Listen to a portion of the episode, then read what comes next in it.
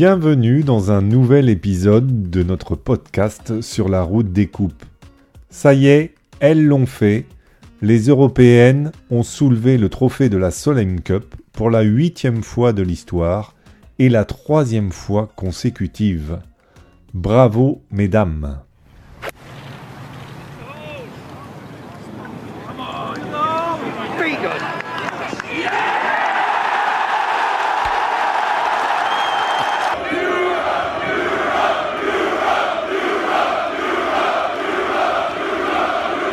Bonjour à tous, supporters de l'Europe ou des USA. Je suis Lionel Baucher et je suis accompagné aujourd'hui de Gurvan Bonny. Salut Gugu. Bonjour à tous. Et nous avons le plaisir de recevoir Axel Bétan. Bonjour Axel.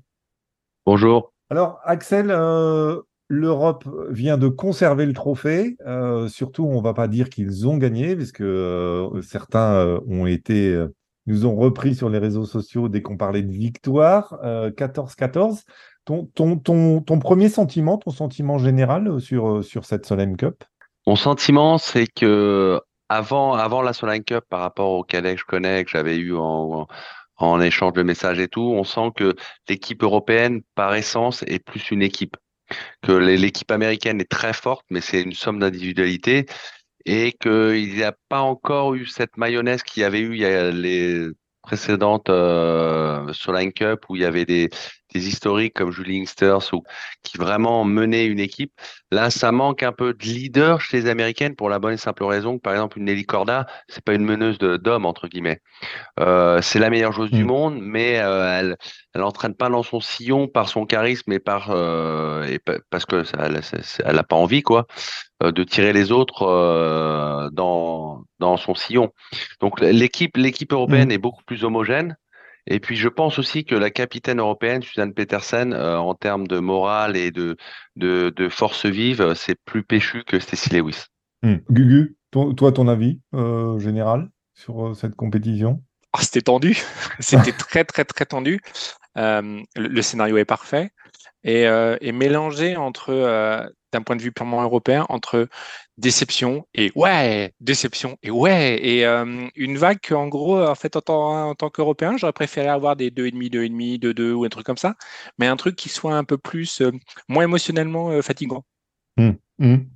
C'est le, le, golf en fait. Ouais, je sais, mais, ouais, d'un point de vue spectateur, c'est c'est ouais, c'est c'est bien quand on vit une, on appelle ça une Ryder Cup où où je trouve que, enfin, peu importe, qu'elle soit euh, Ryder ou Solène, mais qu'on ait quelque chose où on ait plus l'impression d'avoir euh, un match tendu plutôt que un coup d'un punching ball, le lendemain un punching ball suivant les sessions. Mmh, mmh. Après, c'est un peu la, c'est un peu la marque de fabrique de ces dernières éditions de Solheim mmh. Cup quand même, euh, où l'Europe un peu des scénarios euh, renversants à chaque fois. Donc, pour la troisième fois, l'Europe euh, est détentrice du trophée, troisième fois consécutive, ce qui n'était jamais arrivé dans l'histoire de la Solheim Cup. Alors, on va, on va parler euh, un petit peu de, de, de, Suzanne Petersen, la capitaine, avant d'aller sur des peut-être des points de détail où, où on va faire appel à l'expertise d'Axel. Mais euh, forcément, euh, un capitaine est toujours décrié dès qu'il commence à faire des choix, euh, quoi qu'il arrive. Bon choix, mauvais choix, ça se sait qu'à la fin, une fois que l'Europe a gagné ou perdu, en fait.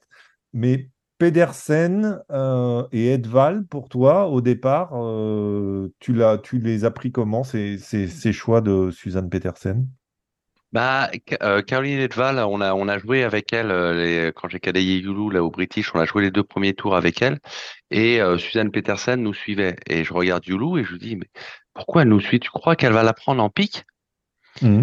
Et on et, et, nous aussi ça nous a interrogé, surtout que elle, elle, Caroline m'a dit bah ouais moi je joue plus qu'entre 15 et 16 tournois par an mais le choix est totalement pertinent parce que c'est vraiment une joueuse de match play, c'est quelqu'un qui a un caractère, quelqu'un qui fait énormément de birdie, qui est très agressif, qui connaît bien son jeu, qui a une grosse autonomie et qui peut porter une coéquipière, qui peut porter d'autres joueuses avec elle.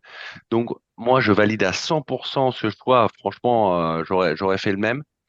Euh, Emily Pedersen, euh, je suis un peu plus mesuré. Euh, déjà parce que c'est un caractère qui elle peut se mettre dans le rouge toute seule par son attitude. Euh, elle peut aussi pourrir la partie de sa partenaire. c'est un peu un caractère un, peu plus difficile. Cela dit, elle fait quand même de, les deux dernières saisons, elle fait des bonnes saisons. moi, j'aurais trouvé que j'aurais aimé voir pour l'avenir, par exemple, une Alban Valenzuela, parce que mmh. bah, clairement, je pense qu'elle sera dans la prochaine.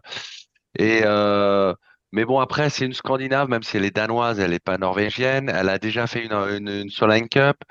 Euh, je pense que tout ça, ça joue. Euh, et euh, Suzanne, elle connaît beaucoup mieux la, la, la, mentalité des joueuses et savoir ce qu'elle peut en tirer. donc, je pense que les choix, les choix étaient pertinents. Mais moi, c'est mmh. vrai que j'étais aussi pas interrogé sur Ed Voile parce que en match play, c'est vraiment très très impressionnant. Mais c'est vrai que Emily, c'était un petit peu plus surprenant de mon point de vue. Mais bon, après, euh, c'est pas non mmh. plus scandaleux. Mmh, mmh. Et, et, Edval, alors moi qui ai suivi forcément euh, la Solheim Cup sur la télé suédoise, euh, puisque en plus avec cinq suédoises, une des chaînes publiques avait racheté les droits à, Discovery Plus, et Edval déclarait que elle savait aussi qu'elle avait été choisie pour sa personnalité dans le vestiaire. Euh, et que qu'elle était euh, un élément important du vestiaire parce qu'elle était capable de, elle lâchait jamais rien, qu'elle était capable de, de, de, remobiliser tout le monde. Et, et Vesberg, qui est euh, Linda Vesberg, qui est une ancienne euh, joueuse de Solheim Cup suédoise, qui a participé à deux Solheim Cup, je crois, qui était au commentaire, disait, enfin, elle l'appelait, c'est un pitbull, quoi. Et elle dit, elle lâche jamais rien. Ouais. Et on l'a bien vu aujourd'hui. Elle est quand même menée 2 up au 12 et elle gagne 5 trous du 13 au 18 pour gagner son match 2 up sur le 18. Ouais, c'est ça c'est clairement, euh, c'est clairement euh, une, une, battante. Euh, alors les choix, ils sont ce qu'ils ont été. ils ont plutôt été bons, on va dire, dans l'ensemble. Plus surprenants ont été les choix de Suzanne Petersen dans la composition des doubles, notamment, où par exemple Céline Boutier, Charlie Hull, tous les deux dans le top 10 mondial, et seulement deux matchs sur quatre. un choix qui t'a surpris Axel? Alors, c'est difficile parce que de, savoir vraiment qu'on n'est pas à l'intérieur de l'équipe, euh, parce que euh, il y a le niveau de mmh. forme, il y a le niveau physique, euh, il y a des discussions avec des joueuses aussi. c'est clair que c'est surprenant, surtout plus pour Charlie Hull, parce que je sais que Céline, c'est pas un caractère fort, c'est-à-dire que Céline, elle a, elle, elle, elle va peut-être être plus à l'aise à être un peu en retrait pas dans le jeu, hein, mais dans son comportement. Donc, tu peux pas forcément la mettre avec tout le monde. Elle mène, elle mène le groupe par hmm. son niveau de jeu. Euh, Charlie Hull, ouais, je, je, hmm. crois qu'elle avait un petit problème au cervical, mais c'est clairement, c'est aussi, c'est pareil, c'est une joueuse de match play par essence. Je pense qu'il y avait un petit truc physique avec Charlie Hull pour qu'elle ait, elle ait, euh, elle ait pas joué plus de matchs. Mais ouais, je, je c'est vrai que c'est surprenant au début. Moi, hmm. honnêtement, même, même si euh, Céline a une tendance à être un petit peu plus euh, discrète. Aujourd'hui, par le jeu, c'est tellement une machine de guerre. Euh, elle joue, mais c'est vraiment extraordinaire le niveau de jeu qu'elle produit. Donc, j'avoue que c'est un peu étonnant de voir qu'elle n'ait pas pris de risque, au moins sur une des sessions de. Les, elle a joué aucun 4 balles, c'est ça hein? Non, non, elle a joué que les deux forces ouais. Voilà, je suis étonné que justement, elle l'ait pas mis sur au moins une des deux sessions de 4 balles. Mmh, mais mmh. bon, après, après, il y a peut-être des, au niveau physique, le, parcours est ultra euh, exigeant. Euh, voilà, il y a peut-être une, un consensus euh, entre Céline et, sa capitaine mm. qui a amené ça, quoi. Mm, mm. seul le capitaine pourra le dire parce qu'on va dire que il serait malvenu de la part de Céline d'avoir à regretter. On va appeler ça son aussi faible participation. Mais, c'est vrai que quand on voit les, les, les de l'après-midi, les quatre balles, tu veux dire? en fait, les quatre balles de l'après-midi, on a l'impression qu'en fait, c'est comme si, on va dire, l'équipe avait déjà été choisie de manière antérieure. C'est-à-dire que on, moi, j'ai pas eu l'impression d'une réponse par rapport au, match du matin. Toutefois, on va dire que ça semble me donner tort parce que les matchs de l'après-midi sont quand même mieux gagnés. Mais, euh, mais c'est comme si on avait eu l'impression qu'en fait, effectivement, les, les, les, équipes du matin avaient déjà été, euh, avaient été, enfin, les équipes de l'après-midi avaient déjà été prévues et qu'il n'était peut-être pas prévu d'atterrir le mmh. plan à ce moment-là. Peut-être. Et puis, tu as, aussi besoin de concerner tout le monde. C'est-à-dire que sur le papier, il y a une ou deux joueuses qui sont un peu plus faibles, je veux dire, dans le palmarès et peut-être un peu dans les résultats. Donc du coup, si tu te dis, je mets vraiment la grosse équipe à chaque fois parce que je suis un peu mené, ça veut dire que d'emblée, tu écartes une, deux ou trois joueuses. En disant, en gros, comme avait fait Mark James à l'époque où il y avait Yarmo Sandelin et Van de Vel qui étaient qualifiés, il les a pas fait jouer un seul double et ils ont joué qu'en simple. Donc c'est aussi un, c'est là où elle est forte, Suzanne c'est qu'en fait, elle comprend la psychologie en ayant joué des Solheim, en ayant joué des tournois, en les voyant, en les côtoyant sur le tour, les filles, même si elles jouent plus euh, autant qu'avant. Euh, c'est qu'elle a, cette notion de la psychologie et tu sais que tu peux perdre un membre. Alors, pas beaucoup, mais tu peux perdre un, petit peu de motivation et tu as besoin de concerner tout le monde. Et je pense que c'est ça aussi, peut-être dans son calcul, qui a fait la différence à un moment de se dire, bah Céline, si elle joue pas, Céline, c'est pas, enfin, ça va pas la mettre en effort. Je veux dire, elle n'a pas besoin de confiance. Si c'est, s'il n'y a pas eu de, de problématique physique, c'est pareil. Elle va pas s'interroger en se disant, est-ce que j'ai perdu la confiance du capitaine ou pas? Absolument pas. Mmh. Ces deux joueuses-là sont indiscutables. Donc, par contre, ça permet de mettre d'autres joueuses dans de bonnes conditions pour se dire, bah, quand dimanche on va être en simple, elles, elles auront pleinement participé euh, à, l'effort collectif. Mmh, mmh. c'est intéressant ça. Je sais que pour rebondir sur euh, la, composition, j'ai lu, euh, je sais pas, j'ai lu que Petersen avait composé tous ses doubles et les avait annoncés lundi déjà aux joueuses. Donc elles savaient avec qui elles allaient jouer. Ça ne voulait pas dire qu'elles savaient si elles allaient jouer, mais elles savaient avec qui elles allaient jouer déjà et qu'en en fait, la blessure euh, de Hull, euh, ou en tout cas le, petit pépin physique qu'avait Hull euh, apparemment effectivement au cervical, comme disait Axel, a fait que elle a remplacé Hull par Georgia Hall dans les doubles, alors qu'elle avait prévu de faire jouer Georgia Hall et Céline Boutier en quatre balles. Mais comme elle a mis Hall avec Maguire, elle n'a pas voulu mettre Boutier avec une autre et casser une autre, une autre paire euh, qui avait déjà été prévu. Donc, ah ça a du sens. Ce qui expliquerait pourquoi Céline n'a pas joué euh, le premier 4 balles qui était prévu. Euh, bon. Alors, on a eu un petit mot en amont sur, sur la diffusion qui a été plutôt moyenne, on va dire. Euh, la retransmission, en tout cas, euh, toutes les images étaient les mêmes euh, pour tout le monde. Enfin, je crois que en Suède, c'était la même chose que sur Golf Channel en France ou sur une autre chaîne. Axel nous faisait part d'une remarque qui était intéressante, donc du coup, je vais, je vais, te demander de la répéter, Axel, parce que je pense que je pense que c'est intéressant sur, sur le fait de savoir si est-ce que est-ce qu'on n'a pas mis les moyens parce que c'était la Solheim Cup? Et tu nous as répondu non. Non, non, non, je pense pas, je pense pas du tout. Euh, en tout cas, pour l'Evian, et euh, c'est le, c'est l'European Tour Production qui est euh, sur les lieux. En, Angleterre, c'est une partie d'European Tour Production et c'est la BBC. Là, je pense que c'était une, une, équipe de télé européenne, donc pour, probablement European Tour et peut-être ceux qui travaillent avec le Ladies European Tour. ça veut dire qu'il y a deux événements en même temps parce qu'il y a l'Open de France et il y a le, la Solheim en diffusion simultanée. Mm. Et aussi, il y a le, euh, ce, que, ce que je faisais remarquer, il y a la, topographie du terrain qui rend le placement des, euh, des, tours télé et des caméras pas si évident que ça. Mm. Donc ça, ça c'est pour euh, pouvoir avoir les, les, les, images, les meilleures qualités d'image ou les meilleurs points de vue, entre guillemets. Mm. Cependant, après, je pense que dans la gestion, donc ça c'est la réalisation, après, je ne sais pas qui était à la base de la réalisation, mais c'est vrai que en général, on met les parties qui sont en train d'avancer sur le parcours et qui, vont se finir plutôt. On fait un focus sur trois, quatre parties. Là, c'était un peu brouillon. On sautait d'une mmh. partie à l'autre. C'était aujourd'hui, en tout cas, les simples, c'était pas, c'était un peu, un peu, un peu brouillon. Alors, l'avantage, c'est qu'on voyait tout le monde. C'est ça aussi qui était sympa. Donc, euh, je pense qu'en fait, ça peut être aussi un point de vue euh, différent suivant. Il y a, peut-être des gens qui ont apprécié de pouvoir voir toutes les choses et tous les coups en même temps, et peut-être d'autres qui auraient préféré un format traditionnel où on voit dans l'ordre des parcours des groupes qui se finissent et qui évoluent sur le parcours. Mmh, mmh. Alors, après, ce que tu dis, moi je suis d'accord, c'est sur la réalisation, parce que, par exemple, on a vu plein d'images.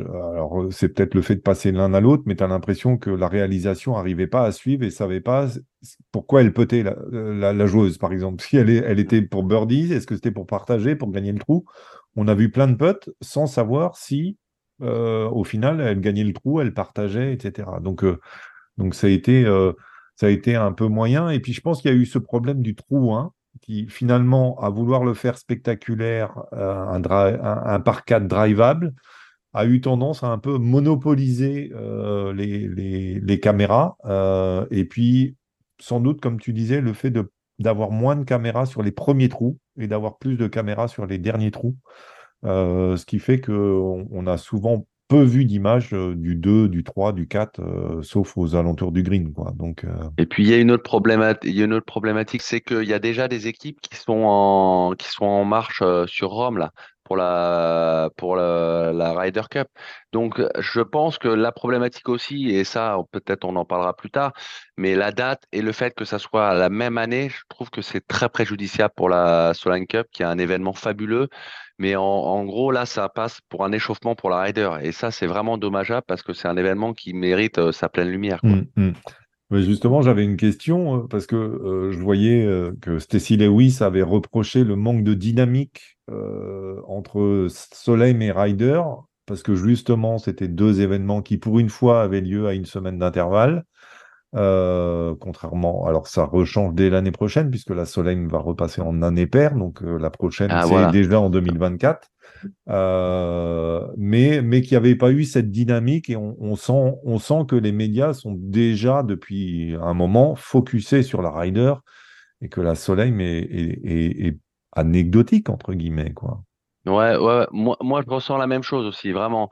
Et puis, euh, et puis, bon, Lewis, elle est quand même plutôt du genre à dire ce qui va pas que plutôt les bonnes choses, quoi. Bon, on, a deux, trois références sur ses déclarations, mais le, à partir du moment où ça va être redécalé aux années paires, je pense que la dynamique va reprendre.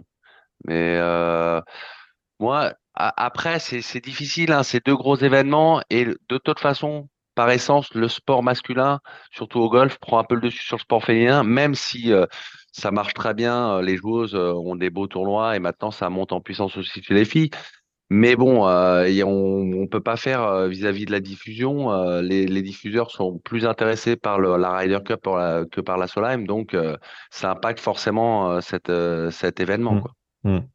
C'était peut-être une occasion ratée pour une fois d'avoir éventuellement, alors que ben, il y a une, quand même certaine, en, plus de l'année, il y a quand même une vraie proximité des lieux, même si c'est bon, euh, Oui. l'un est au, presque au nord de euh, au sud de l'Espagne et l'autre est presque au nord de l'Italie, mais c'est vrai que si on avait eu, alors peut-être pas éventuellement des joueurs, parce que, enfin voilà, on est là pour voir les filles jouer, mais au moins avoir un vrai capitaine ou euh, avoir quelques entités. Alors j'ai bien vu qu'il y avait euh, Rosé Maria, si je dis pas de bêtises, qui est passé, je crois, le, le Zabal, premier jour, le matin. Mais, mais c'est vrai que si on avait eu quelques, c'était peut-être l'occasion Il y avait fois. Ouais, le mais euh, Suédois qui ouais, était là-bas puisque Mais, son, son caddie est le copain de Saxström, Ouais. mais euh, peut-être que ça aurait pu être sympa d'avoir peut-être un petit Rory, euh, alors mais sans, ex- juste un petit passage, histoire de dire que euh, voilà, l'Europe soutient, euh, enfin les garçons européens soutiennent les garçons de filles, et puis juste un petit passage et puis une disparition aussitôt pour pour laisser le spectacle aux filles. Mais euh, voilà. Sur- surtout que Rory et Shane Lowry étaient euh, au Stade de France pour supporter l'Irlande au rugby. Il y avait un match, de, il y avait un match de rugby? Ah bon? Ah. Donc, euh, donc ils n'étaient pas à Rome pour s'entraîner, ils étaient capables de se déplacer. Donc c'est vrai que Après, ça reste quand même, même, même en dehors de, de la dimension euh, homme-femme, c'est un sport individuel où on joue en équipe une fois par an ou, ou tous les deux ans. Euh, Mm. c'est, vrai qu'on aimerait tous voir ça, mais bon, je pense qu'aussi euh, remettre les choses dans leur contexte, ils ont tous peu de jours de repos, euh, ils ont les journées médias, ils ont les journées sponsors. Donc c'est vrai qu'ils pourraient, s'ils avaient eu un intérêt ou s'il y avait une synergie entre les circuits, là, ça aurait pu euh, se faire. Mais de leur propre chef, propre initiative, euh, à part si on connaît quelqu'un où on a de la famille ou un ami qui ou une amie qui joue là-bas, euh, c'est pas, ça se fait pas naturellement. Alors, on va, on va faire un peu appel à, à ton expertise aussi. Euh, est- Est-ce que Cadayer, alors, tu as un beau palmarès en tant que caddie, mais, mais je ne crois pas que, que tu aies participé à une Solheim Cup. Euh, Non. euh, je, je voulais vérifier, être sûr de ne pas avoir dit de bêtises. Mais bon, tu as un majeur, donc déjà, c'est pas donné à tout le monde. Est-ce que, est-ce que pour toi, euh, j'imagine que tu as déjà eu affaire à, des joueuses qui jouaient en match play. Est-ce que cadayer en match play, c'est différent de cadayer en stroke play? Bah oui, parce que c'est du binaire. C'est euh, si on la prise de risque, euh, c'est où on gagne ou on perd. Bon, bah, des fois on partage le trou, bien évidemment, mais le raisonnement est totalement différent, surtout sur la prise de risque. Alors après, je pense que ça pour moi, ça évolue dans le parcours. C'est-à-dire que quand même les premiers trous, on va dire les 7, 8, euh, même 10 premiers trous, c'est plutôt un fonctionnement sur notre jeu, sur euh, s'appuyer sur ses forces, éviter de donner trop facilement des points quand on est dans des situations difficiles, et puis même euh, savoir que des fois, recentrer et juste obliger l'autre à gagner le trou, ça suffit. Donc ça fatigue. Par contre, quand on arrive dans, les parties décisives à partir du, euh, trou 13, 14, 15, là, euh, là, on est plus dans une euh, situation playoff dans, dans un stroke play. Et là, c'est on, prend sa chance pratiquement à chaque fois. Quoi. De ce que tu en sais, ça veut dire qu'en général, on va dire ça, le, cadet se met peut-être un petit peu plus en retrait dans ce genre de cas, parce qu'en en fait, à part évidemment durant les simples, mais en gros, quand on est en double, on a l'impression que de temps en temps, il y a un peu plus de dialogue entre les filles en particulier en force homme, mais, mais même sur les quatre balles, c'est-à-dire que de temps en temps, on appeler ça la stratégie se discute plutôt entre les joueuses et parfois les cadets un peu plus en retrait et puis qui interviennent juste pour donner les bonnes notes. Tu cette sensation-là aussi? Alors en double un petit peu, mais c'est surtout qu'en fait c'est plus pour valider que les joueuses parlent entre elles. En fait, et c'est pour garder un team spirit, mais le cadet est toujours pour moi, je vois pas de comportement totalement différent. Simplement, surtout, surtout dans des 4 balles. Euh, dans le foursome, c'est vrai que c'est un tout petit peu différent parce que, par exemple, sur un coup de placement sur un par 5, on veut toujours vérifier auprès de sa partenaire. Bon, euh, ça va si je te mets dans le bunker, mais tu une sortie de 30 mètres, ça te va ou tu préfères que je te laisse un coup de 80 mètres? Un échange qui est obligatoire. Mais en 4 balles, euh, c'est un peu moins vrai, sauf s'il y en a une des deux, par exemple. Bon, là, c'était le trou numéro 1 qui dit Bon, moi, j'ai vraiment envie, de taper le green. Est-ce que ça, te va de jouer en première à faire à droite ou à un hybride? Donc, euh, c'est dans ces, échanges-là pour pas mettre le partenaire dans, la difficulté. Mais le rôle du cadet, lui, ne change pas. Hmm. Hmm. Est-ce que de, tu as voyagé beaucoup, est-ce que, est que la Solem Cup, elle est plus importante aux États-Unis euh, qu'elle ne l'est en Europe ou pas? C'est difficile à dire parce que moi, la connaissance de ce genre d'événement que j'ai, qui est que en dehors, parce que j'en ai jamais fait, c'est d'un point de vue français. Donc, euh, ce qui est sûr, c'est qu'aux États-Unis, le sport féminin a toute sa place, il, a son public, qu'il n'y a pas spécialement encore en France. je ne vais pas parler que du, euh, que du golf, mais notamment au golf. Donc, c'est difficile à dire. Je pense que, par contre, pour des nations comme la Suède, où quand même presque la moitié de l'équipe est suédoise, euh, même dans les pays nordiques, le sport féminin a toujours, enfin, a, plutôt bonne presse. Et un peu moins dans les pays latins. Enfin, ils ont, ils ont toujours des très bonnes joueuses. Carlota Siganda, ils ont eu aussi avant euh, Munoz. Enfin, il y a toujours une ou deux Espagnols qui sont, qui ont été présentes dans les équipes. Donc, il y a, y a eu aussi euh, une, euh, une culture de ce sport-là. Mais aux États-Unis, c'est juste que le sport féminin tout court a son public. Donc c'est peut-être pour ça qu'on a cette sensation que c'est un petit peu plus populaire là-bas. Hmm. Alors, avant, avant de conclure, euh, j'avais une question, mais peut-être un peu plus d'ordre général euh, et, pas que Solheim Cup en, particulier. Je me souviens, il y a, il y a six ans, à peu près en 2017, euh, lorsque les, les, États-Unis avaient un peu écrasé l'Europe en Solheim Cup, il y avait eu pas mal de réflexions sur, de toute façon, la Solheim Cup, ça n'a plus trop d'intérêt, États-Unis-Europe, ça devrait être États-Unis contre les pays asiatiques, États-Unis-Corée parce qu'à l'époque, elle trustait euh, beaucoup le, classement mondial. Aujourd'hui, on voit que ça a beaucoup changé. Euh, je trouve que les Européennes reviennent de plus en plus. la preuve, on en a quand même deux, euh, dont une française. C'est quand même pas arrivé souvent, même jamais. mais australiennes, on a des américaines évidemment, des chinoises aussi qui sont là. Mais ma question c'était, est-ce que est-ce que le golf, il y en a deux peut-être, est-ce que le golf européen est, en train de, revenir au premier plan, comme ils l'ont pu l'être il y a quelques années? Et est-ce que le, golf coréen est un peu en perte de vitesse? C'est une bonne question, mais euh, le golf européen, je pense qu'il y a un peu des cycles, euh, mais je pense que la formation des joueuses européennes leur niveau de compétitivité est plus fort, euh, plus jeune, elles sont mieux préparées. Alors, il n'y a pas que euh, le fait d'aller à la fac aux États-Unis, c'est-à-dire que les encadrements sont beaucoup plus professionnels. Je prends l'exemple en France, euh, je vois deux, trois joueuses ou chez les jeunes aussi. ou dans d'autres fédérations où on s'est vraiment très modernisé en, en termes de préparation. Donc le retard a été fait. Et puis, je pense qu'en fait, la Corée a montré un exemple de fonctionnement, mais c'est un exemple euh, qui a fait beaucoup de casse. C'est-à-dire qu'il y a, il y a beaucoup de Coréennes qui sont restées sur le carreau en Corée là-bas. Mhm. Et aussi, c'est des filles qui, à 28-30 ans, bah, elles sont, elles sont cramées, quoi. Mm. Donc en fait, c'est une culture euh, de l'effort euh, qui est admirable hein, dans la réussite et euh, vraiment, c'est il y a une vraie culture du sport tout court hein, en, en Corée. Mais je pense que c'est simplement que les autres nations commencent à rattraper leur retard, où les Coréens et les Coréennes avaient un temps d'avance sur l'innovation technique et d'entraînement, et que ce gap est en train de se corriger, et que les principales bénéficiaires, ce sont les Européens et les Européennes. D'accord. Je vais pas pouvoir te laisser, Axel. Est-ce que tu as un pronostic? C'est affectif, mais je pense l'Europe.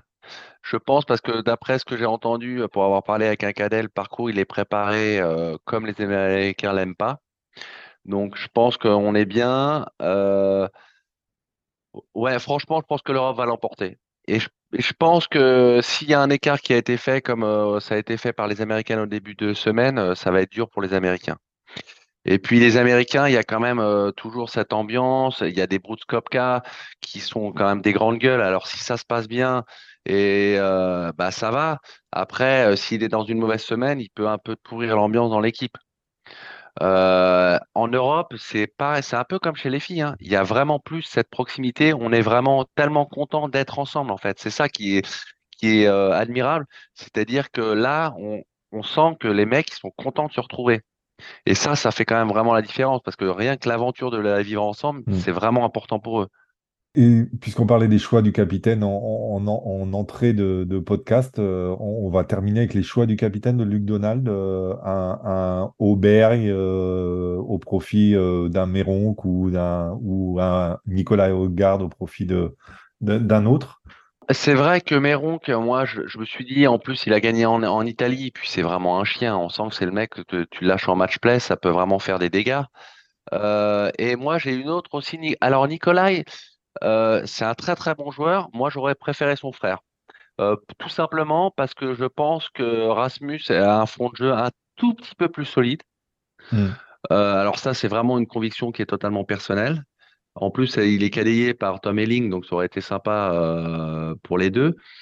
Mais je pense que, par contre, je pense que le choix s'est fait aussi parce que Nicolas a été un petit peu plus, euh, a eu de meilleurs résultats ces dernières semaines.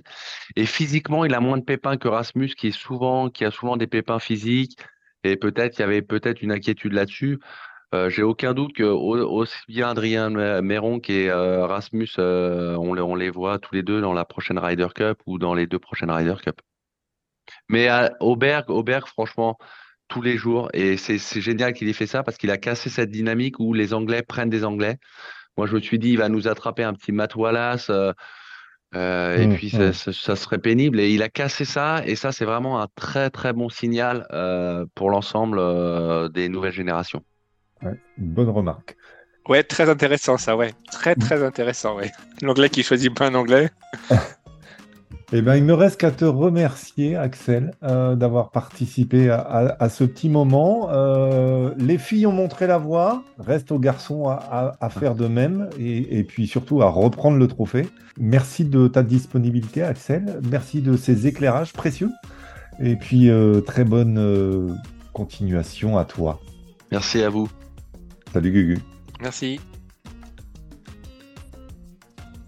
N'oubliez pas que vous pouvez retrouver les précédents épisodes de cette émission sur la route des coupes, sur le site petiteballeblanche.com ou sur votre plateforme de podcasting préférée. Et comme toujours, la musique utilisée pour ce podcast est Anita Latina du groupe Le Gang.